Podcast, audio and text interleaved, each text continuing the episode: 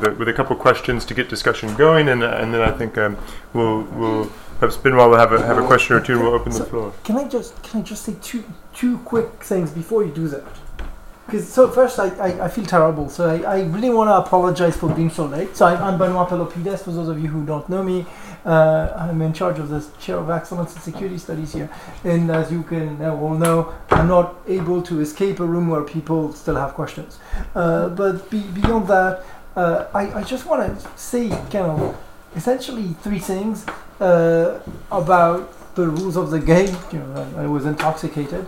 Um, the first is I'm really happy to you know have Sonia here. Beyond the fact that we don't see each other often enough, uh, because the whole point of this program is to say that the limitations of what we have in terms of our understanding of the nuclear age. A lot of that has to do with disciplinary stovepiping, and like the historians do you know diplomatic history and there are limits to the types of questions they care about.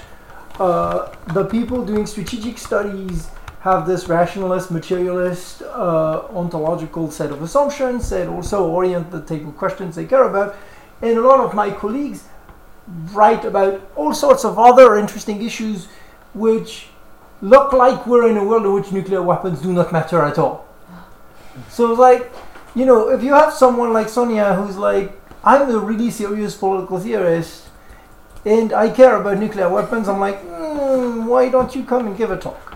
so that's you know the whole you know why why this is really great that you accepted the invitation. Before I get slaughtered. then the second ah you know the, then the second thing is um, the whole point.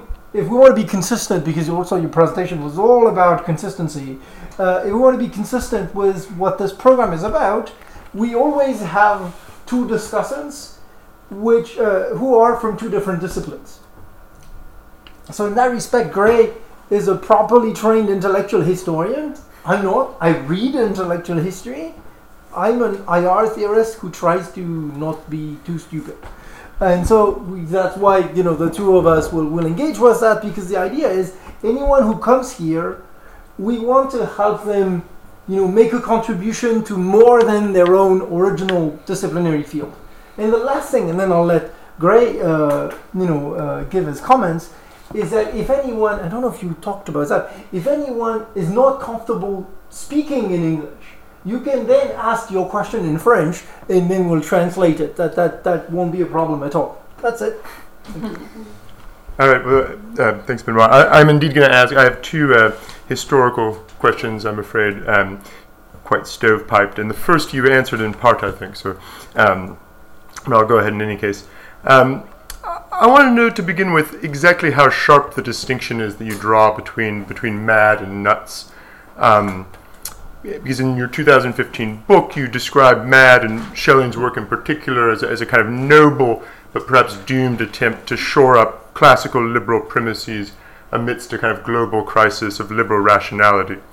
Uh, but I wondered, uh, reading you and hearing you now, you know, to what extent, although I, I, it's become clear to me, but to what extent uh, the root of the kind of pathology you describe, the pathologies of nuclear warfighting doctrine, nuclear strategism, uh, lie in game theory in general, ascendance of the prisoner's dilemma as a model for nuclear deterrence in particular, or whether the worm wasn't already in the fruit with the advent of nuclear weapons themselves. And so I think with your suggestions in the direction of a sort of Republican model of some sort for um, deterrence predicated upon uh, no first use and so on. You've, you've kind of you've answered that question in part. It, it sounds as though you, you don't believe that nuclear weapons per se and, and nuclear deterrence per se uh, is inimical to some form of liberal democratic order. But I wanted to start with that question. The second follows, um, in a sense, in a direct line.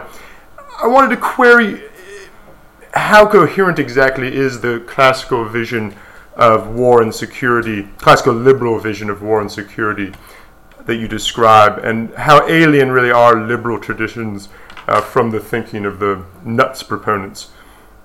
You enumerated today, and, and in your book, I, I suppose, following Tuck, a number of characteristics of this classical liberal model. So, embrace of the no harm principle, emphasis on mutual benefit, uh, rule bound negotiation as opposed to coercive bargaining, logics of appropriateness and proportionality, reciprocal non-interference, and so on.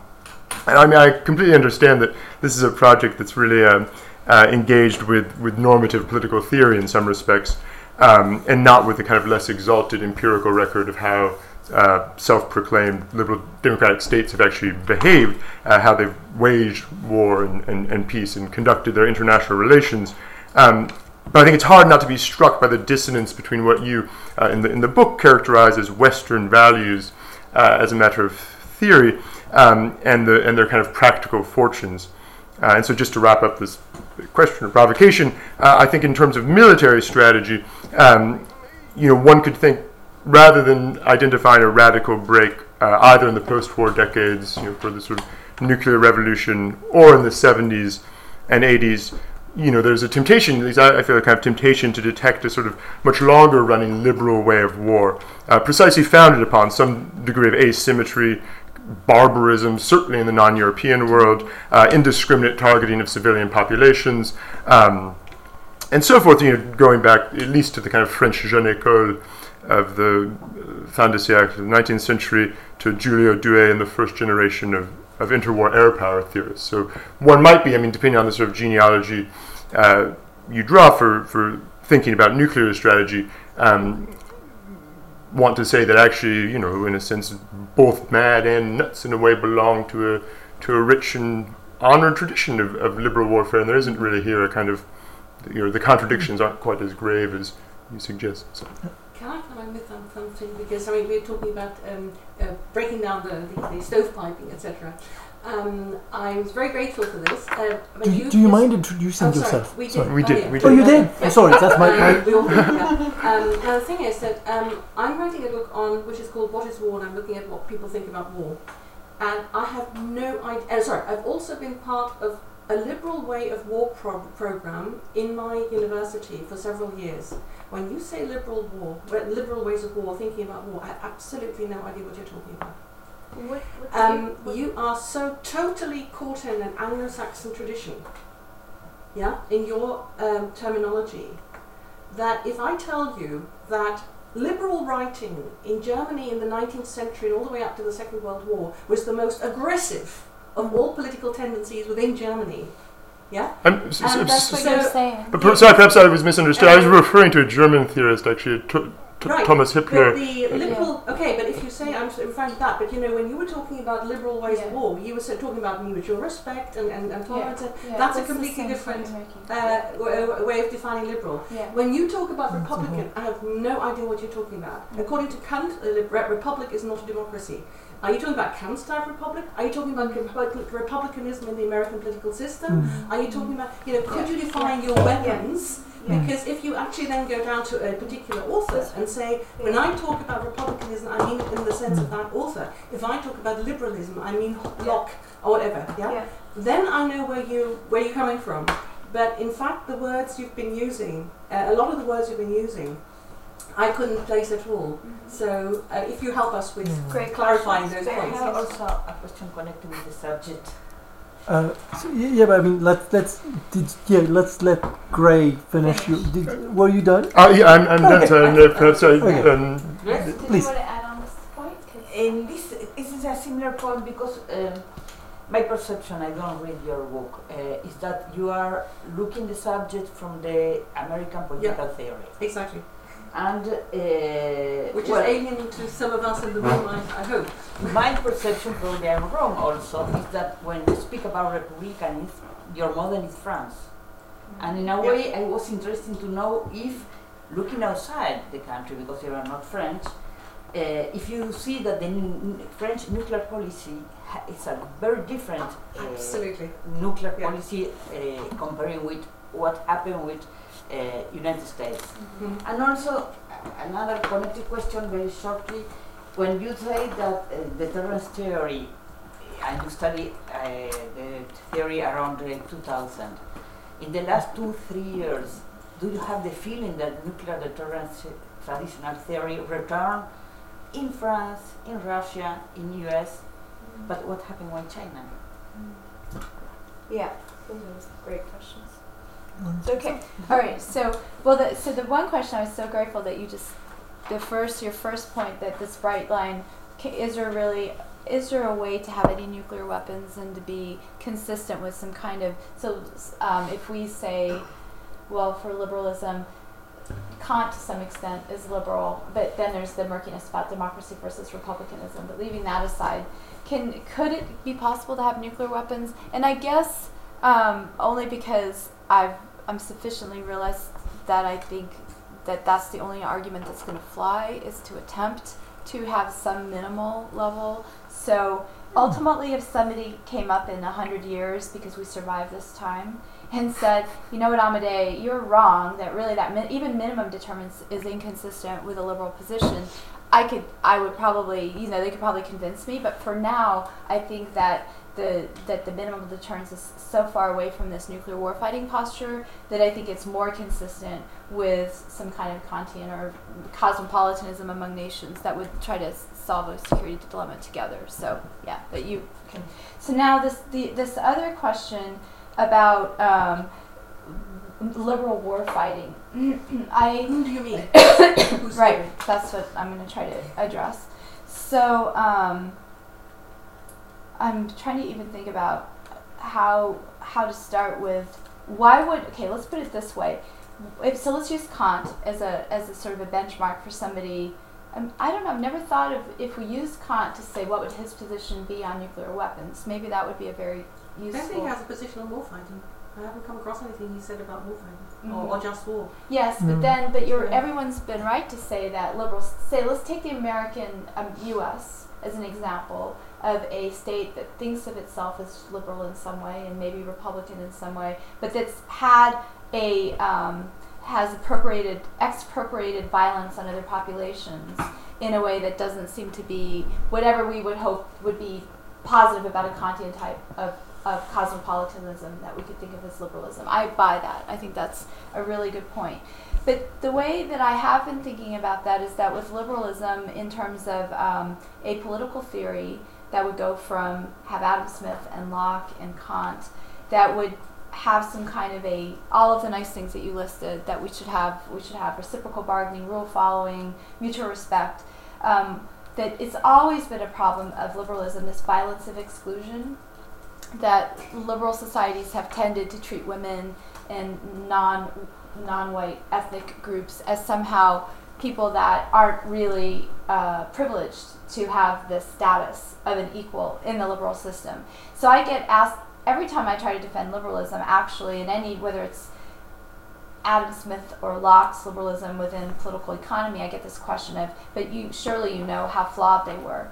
And then I, I've just responded that no one has ever managed to answer the question whether this, um, if progressively the violence of ex- exclusion could be countered so that eventually all people, whether whatever gender and ethnicity, everyone could be at the table. That's an open question for liberalism, and I think the the move. Um, the move to Republican theory, and here I'm using Philip Pettit and Ian Shapiro, the people that I did list, and um.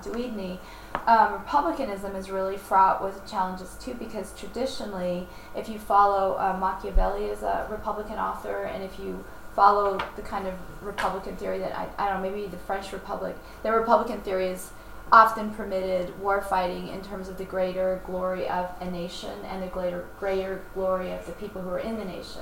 So republicanism is also really fraught as a potentially countering some kind of let's say we have just war theory and unjust war theory that both of these traditions are fraught in terms of really pinning down what the conditions would be so that they don't threaten other other countries. So I, I accept that, but it's going to be a challenge in the theory to try to address it. And still, I think those authors, and I'll just I'll just use Kant. I think they offer the clearest basis to try to come up with an al- alternative strategies to solve this security dilemma that just doesn't leave us with um, asserting hegemony in some sense.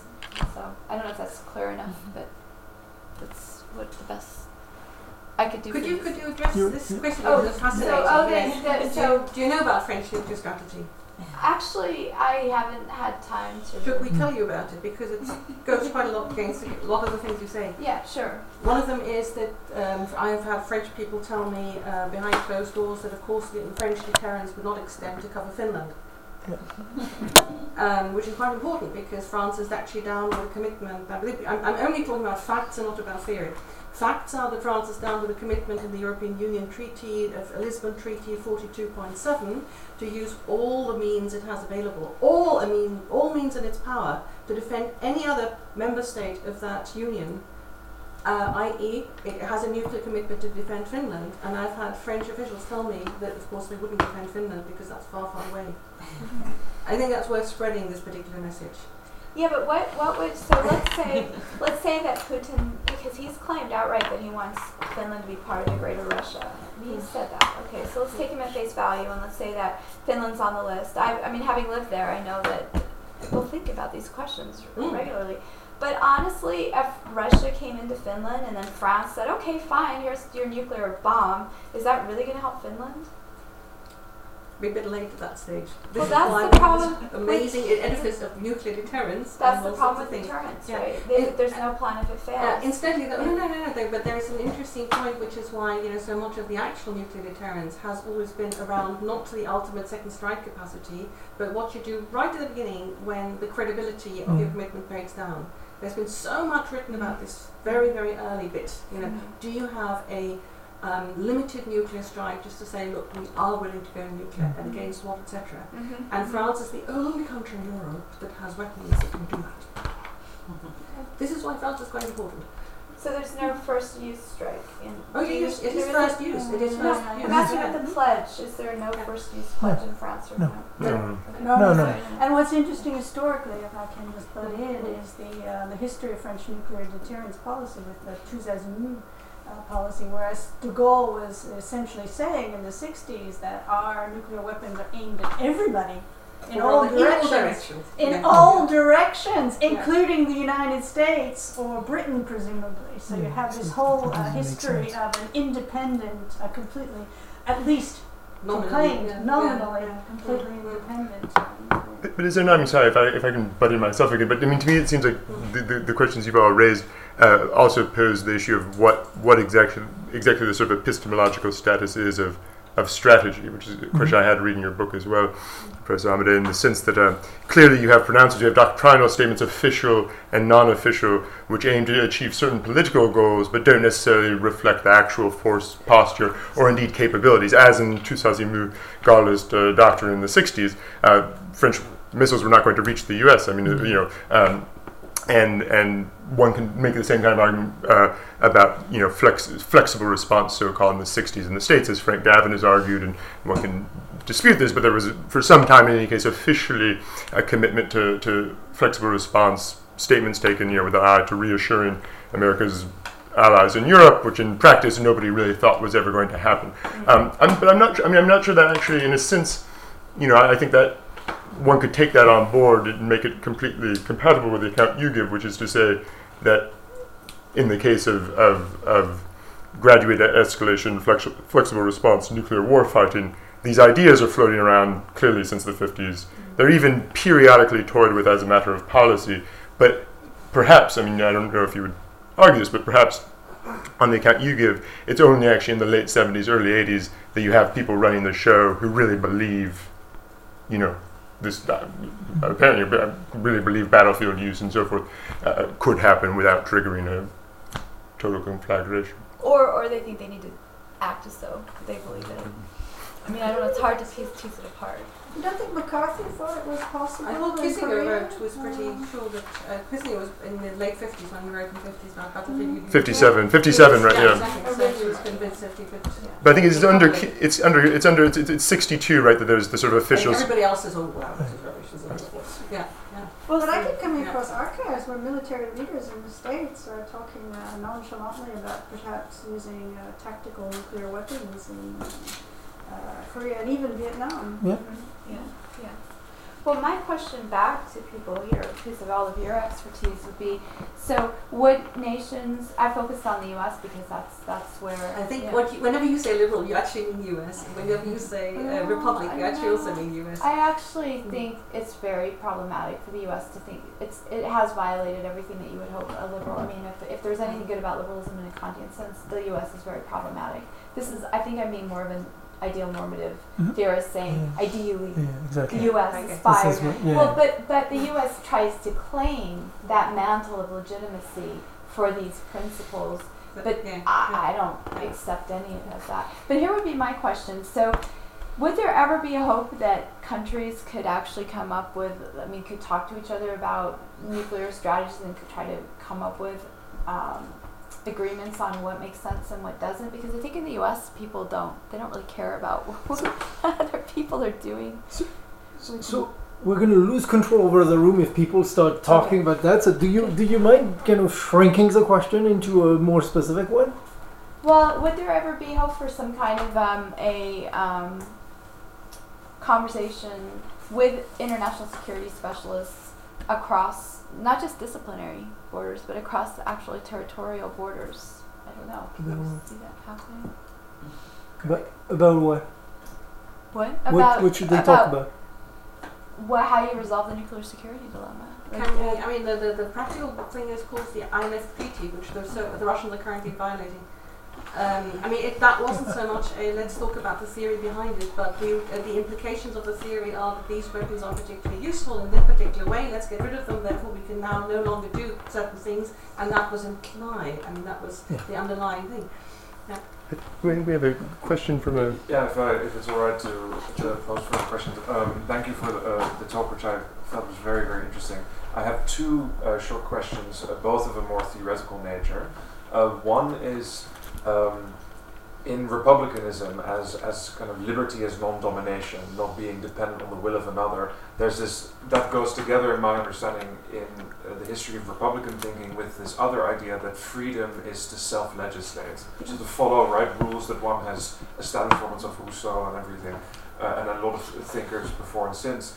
And I was wondering, in the context of nuclear uh, uh, posture, in a Republican democracy or democratic republic, um, what would um, a decision, a self-legislated will that one could follow in nuclear policy look like? And especially in the context of, for example, the prisoner's dilemma versus the game of chicken, I'm trying to imagine if a democratic legislature would pass a, a certain law or, or on, on the use of nuclear weapons, what would, for example, the prisoner's dilemma commitment look like if it were a collective decision, yeah. uh, rather than that just that of a single nuclear strategist in it. So that that would be one question, and the other one, uh, to have another really odd thing, just what would what would this do? I had to think about um, the prisoner's dilemma taking place in a kind of vacuum in the sense that there is no sense that the, the nature of the dilemma doesn't necessarily change over time. But what we do now, of course, know in this world is that climate change is a, a really big long-term threat to humanity in a similar way, which can end, mean the end of all organized existence. And I was wondering if there's any sense in the long term that that might restabilize some of this uncertainty or distrust that prisoner's dilemma uh, tends to lead to. That in the long run, there is actually a, a time constraint on within which we need to reestablish international cooperation, so we cannot continue forever to think in terms of the dilemma. Okay. All right. So two great questions again. Well, I guess I've been thinking, and and I know it seems problematic to, to talk about the United States as a Republican, even though there's a Republican governance, you know, given that challenge. But what I would have in mind is um, following, I guess, the work of Elaine Scarry, for example, is to think about well, what kinds of checks should there be on the president if he or she makes this decision? And right now, there's nothing like that. So this this self governance seems like it would have to have the kinds of um, clear thinking and republicanism about institutional safeguards for checks and balances. So very practical, practical matters. And then, of course, you would want security experts. But on on the other hand, you would have to think through how the institution that would support their um, their professionalism, how it would link to questions of legitimacy and sovereignty. So I, I just meant to follow that Republican blueprint of checks and balances and thinking through institutions, which liberal theorists tend not to have thought about so carefully is what exactly is the institutional structure that would give you self-governance mm-hmm. and would not give up on this idea of non-domination. So that's that's what I had in mind. Oh, and then the other question, yes. So climate change. I was thinking about there's so much flooding in France on the airplane. I was shocked. Like And I kept thinking about climate change, thinking what's more important, the nuclear security dilemma or climate change? Well, so far, as you know from the Nicholas Stern uh, climate report of 2006 7, it's all gung ho game theory. This is how you solve the whole climate control. Um, and it's so far, it's still all prisoner's dilemma mm. game. So it would still require something to stop people thinking about a planet, scarce resources. We're all fighting for those resources. It's a prisoner's dilemma. I mean, that's what you see if you read the Stern report. That's how it's set up, mm-hmm. essentially. I'm, I'm not saying that would be the only model, but so far I haven't seen people saying, no, it's really an assurance game, or it's, it's, it's, we need assurance plus the fact that we need solidarity, for example. And solidarity is a way to combine efforts so that you don't have individual strategic rationality, but you can instrumentally together solve a goal. And, and that's, that's instrumental rationality, it's just the we form of instrumental rationality. So, hopefully. So on, so on that one, uh, Christophe Bonneuil and, uh, and Jean-Baptiste Fressoz, uh, in a book that first came, uh, came out in French as L'événement Anthropocène and that was translated to 2016, th- their target is the Stern report for this very reason. And they say we, we need to get rid of, of uh, the game theoretic way of approaching the whole problem altogether, which, which actually is a way of of getting into. I, I wanted to actually most, mostly respond to the paper in like three ways, and that's that's one of them. But but before that, I, I found uh, yesterday I found a piece of, of scholarship that you would like uh, on the rise of nuclear superiority in the U.S. in the 70s. It's in the, the International History Review by Giordana Pulcini and a co-author whose name escapes me. And so you know that I thought for you that works well because that's the way to PD59, essentially. So now, the, the three things that I was thinking about are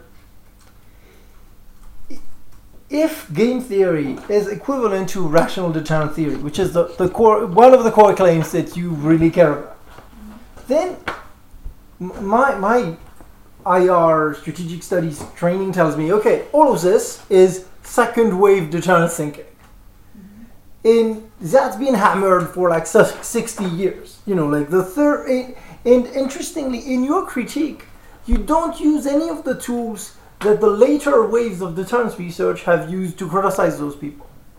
So i'm curious about you know do you think that the critique was missing the point? Or is it just that you want to preserve game theory somehow? And, and if so you know why? I, I i was surprised to hear you say oh yeah we can't we can't just move past game theory all the way. So that's that's the first thing. I'll just briefly say the three so that you can engage with whichever one you want. Uh, the second one is is your focus on consistency? And that that was really nice because i when i read it i thought that's me being obsessed. But it was nice to hear you say the reason why you like Zagare and Kilgour is because they're seeking consistency. Um, and so I, I find both in the presentation and in the paper that you, you assume that consistency is an asset. Like, it's good to be consistent. And somehow, and you know, push back if you think I'm, I'm, I'm being uh, unfair it strikes me that it's all written as though ideas, if they are consistent, can operate as a historical causal force, and if they are not, somehow they will fail. But my problem with that is that the whole point and the whole problem of, of nuclear weapons policy is that it's all about inconsistencies between you know the arsenal, the strategy, the planning, and all of that, and it's all make believe that this inconsistency doesn't matter. So I was thinking, uh, uh, yeah, two, two more, and then I'll, I'll, i I thought of a way out, but I wonder whether you like the way out or not. Uh, and so we know that. The thing is, I'm not claiming to discover that. Like, you know, in 64, like Morgenthau wrote uh, Four Paradoxes of Nuclear Strategy, and like, nuclear theorists, the word they like most is paradox because they don't want to say inconsistency. Uh, and so you you see that in the 60s and in the 80s and then now again. So in, interestingly, you know Scott Sagan. I was on a panel with Scott Sagan recently, and so Scott had has this thing. we need consistency at least at the level of the president's speech. And so he wrote this essay on the commitment trap, which is, you know, once you set a red line, then, then you have to stick to it. And like Scott himself was like, the only thing that's, that was funny, he said, the only thing that's good about Trump is that he found a way out of the commitment trap because people expect him so much to deny that he ever said anything in the past that, that there's no commitment that is a commitment therefore there's no trap attached to it. So so I, I was gonna say apart from trump in a horrendous way the whole point about consistency is just lost. And, and so if, if that's true in any way i thought i thought the, the your focus on consistency would be more powerful analytically if you treated it as a as a rhetorical resource. You know, it's like you know people in debates use it to corner their opponents to you know strike points or something, and and that that makes sense because in debates you have to talk and write as though you are consistent. You can't just say, hey, you know what? The, Forget rules the last game. paragraph. That's the rules of the game. so I thought debate, I yeah. thought in that you know in this particular arena hmm. where like it's public discussion of you have to portray the consistency then your whole point then becomes strong in this one arena but like translate that requirement of consistency to the realm of like nuclear weapons policy sounds problematic to me and the third thing and you, you've heard me about that uh, but it's just a, a point about concepts. And I, I'll just focus on two of them. One is the whole credibility thing. So in the paper, y- you give credit to uh, Zagare and, and the other guy whose name I can't pronounce um, for solving the credibility problem because they basically managed to make the threat credible. But my pro- with, with this whole and, and that goes with uh, the hard state and with the idea that they're willing to sacrifice themselves essentially. But I thought that was really odd because to me, the whole deterrence game is not just one pledge, but it's two. It's like I have to convince you that you will suffer the retaliation, but I also have to convince you that if you don't cross the line, you will not suffer anything. And so I think they don't actually solve that, they just make a case for preventive use of force. Uh, and so I, I was curious about how you, how you would react to that. In, in the last point, and then I'll, I'll, I'll keep my mouth shut, is, is about sovereignty. And that's not just you, you know, like William Walker also really wants to stick to this notion of nuclear sovereignty something. And so I'm like, we really need to be specific about why we need this notion of sovereignty and what it is that we mean by it. Because, you know, I'm, I'm mostly thinking about the contractualists and Hobbes and all those people where sovereignty is essentially a state making the pledge that they can protect their population. So I would really be with the John Herz and the Deudney's 95 and a few others who just say from the moment when ballistic missiles and thermonuclear weapons go together, this pledge of don't worry, you're safe goes through the window. And so we, we, we might be able to you know talk about state powers of some sort, but you know talking about sovereignty has this idea like the shield and the good home and all of this. So I, I, I, I'd be cautious about using the term. So you know. Those are all great. Okay, so um, on well, the second wave. Um, so you, do you you think that I should pay more attention to that? I mean, you're right. I didn't. I just skipped straight to Zagare and and um, just left the perfect deterrence, classical deterrence theory. So maybe engage the second wave. But what what would Third, third wave. the, the third wave? Yeah, yeah. Oh, the You third. out the third wave, yeah. Yeah. The third wave. Mm. Um, yeah, well, maybe that would be good to add that in. Sort of 80s literature.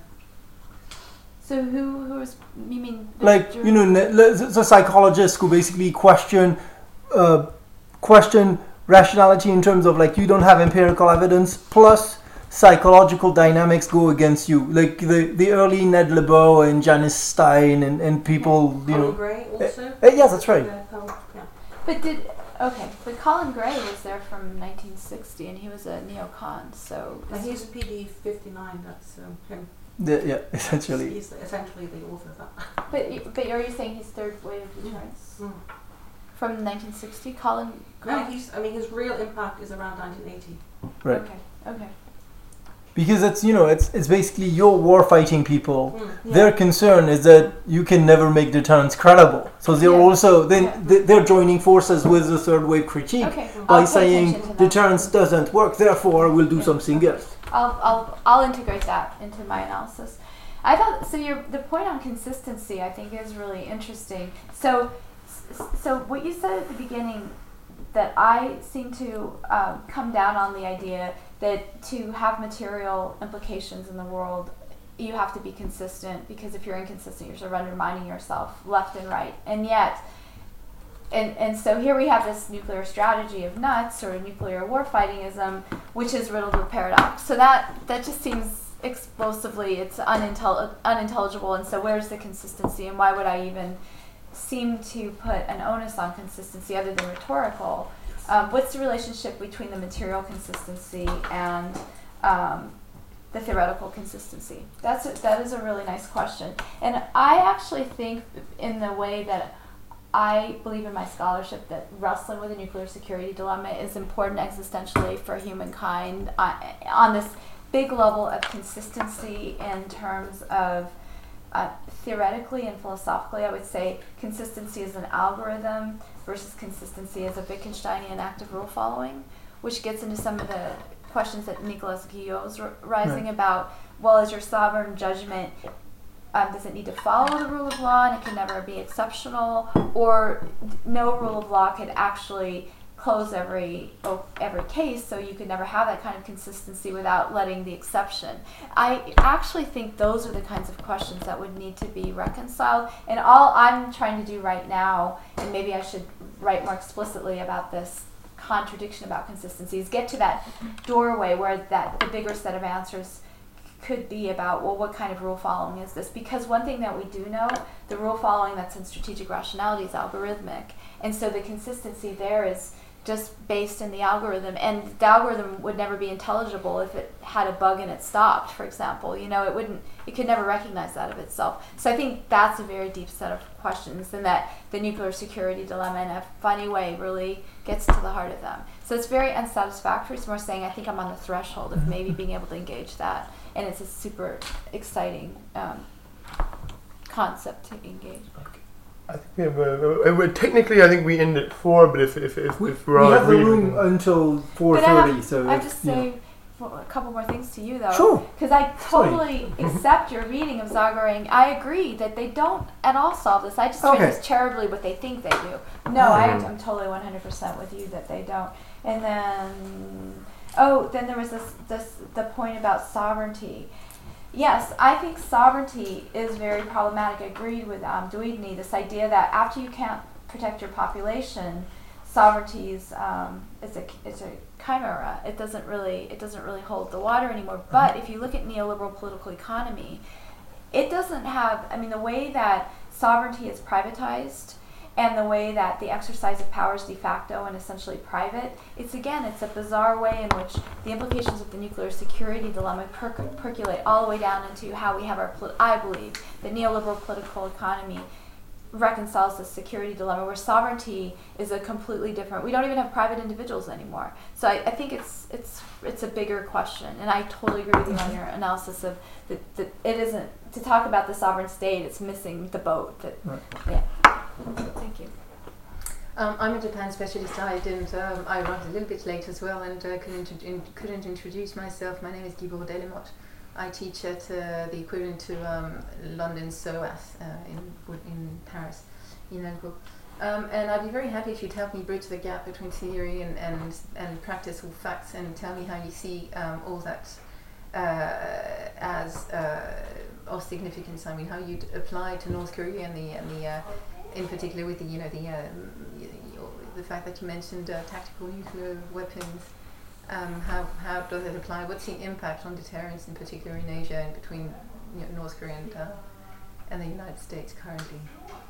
or Yeah. in the near future. Well, this is something that Benoît's probably because that, that the piece that I wrote to contribute to was Mhm. really about the North Korea situation. So it seems like, from the best of what we can see from the outside of being in America, behind American power, it seems I gather, I surmise that there is a plan on the books to actually have some first strike on Korea, and that there are probably that's. I mean, I don't know for sure. I'm just saying that that's from the documents that I've read. I'm assuming that that's in place from the paper. What was the name of the paper that we were? The Preston and Oh, Weber the, paper. the Lieber and Press uh, era of counterforce. Yeah, they basically lay it out how it, how it would work. I Heard, you're talking about first nuclear use against Lieber Korea? and Press. Yeah, they yeah You, uh, yeah. And with with low yield nuclear weapons, it's Right. been drafted Mm, out. mm, yeah, mm. as a as a plan that could go into if, if there's a war, if if, if No, uh, if America North Korea- decides that a preemptive strike is necessary to take away Korea's ability to have nuclear weapons of mass destruction, I'm, sh- I'm sure it's been discussed. And so, what's a, low yield nuclear weapon? I mean, I, I struggle to see what that would imply, what that would mean. I mean, what does it do? Well, and, maybe- and, and how does that impact deterrence? I mean, how do you know that the other one's not going to reply if it's only a low yield nuclear weapon? I mean, you know, how does it fit into strategic thinking like that?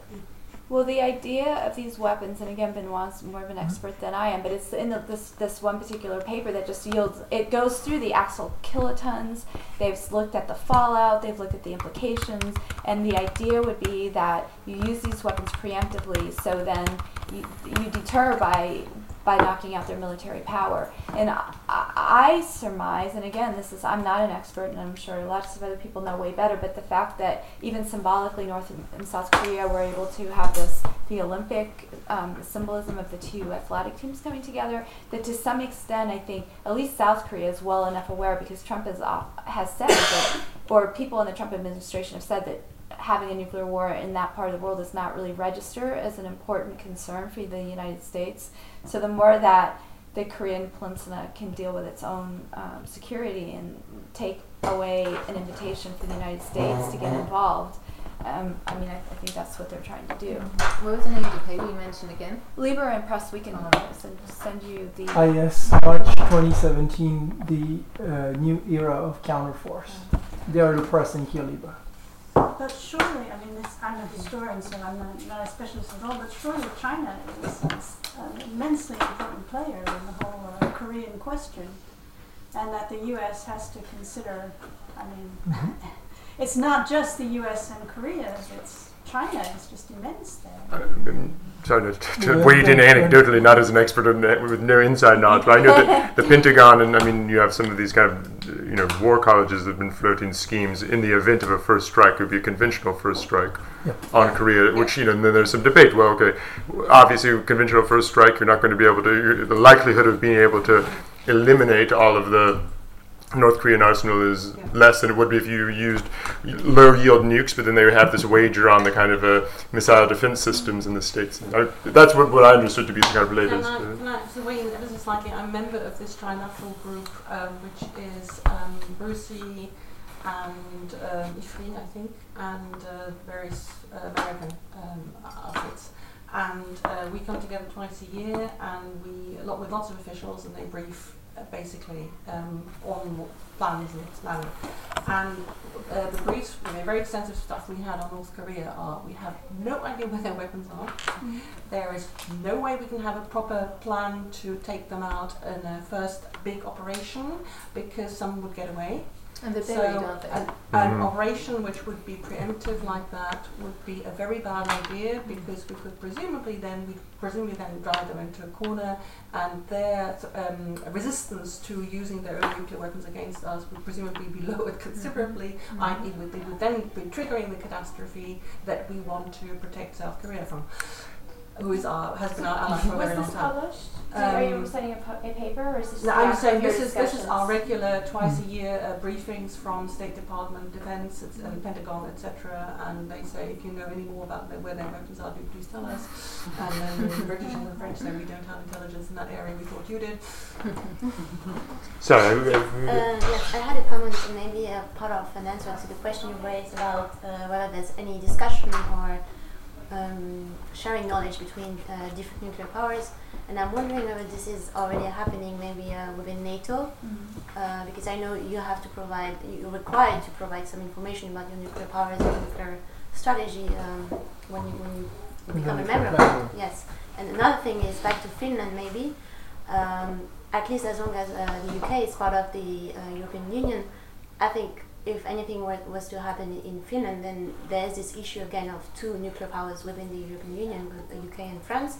And there, maybe we can see that there's also part of the, the problem is a collective action problem, which goes beyond the sovereignty issue. So, so it's not just like the rational uh, individual interest of a state um, indexed upon the, the sovereignty, but also like how to address um, an issue um, as a collective of people. And Finland, if, if Finland were to be attacked or annexed by the by Russia, I think there would be talks between the UK and, and France, and which is why maybe France says that they're not like um, totally responsible of uh, Finland's security, or I don't know how, how does that relate to Well, the collective we action can, we can we can give the parallel of what we actually know about as hard facts from what happened for Germany Right. for all those years in the Cold War. Mhm. And for all those years in the Cold War, the, the posture was that the British, not the French, the British, not the Americans, the British, had uh, committed and played in exercises that they would use nuclear weapons before anybody else. Mhm. Mm. But Britain has no longer got that uh, those weapons.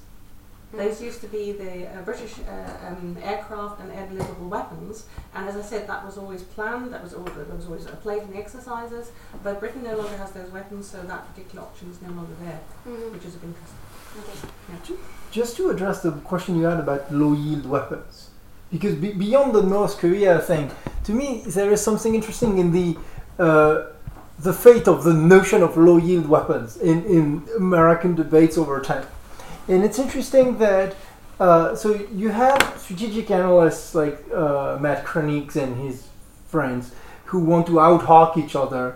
Uh, and so one way of, of doing that is bringing back this idea, but the commentary that is out already on the Trump nuclear posture review is about, I mean, one of the new ideas, which sounds really strange to me, is that apparently they're talking about putting a low yield tactical weapon on a submarine.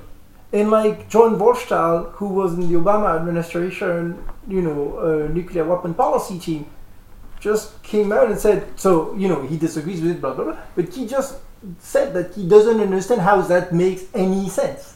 So to me, the whole call for low yield nuclear weapons is just trying to send a message that we're serious about using those things again. It doesn't tell you about anything about which weapons will actually be built. It's just to me a messaging strategy to say like, look, it's no longer this thing that we don't touch.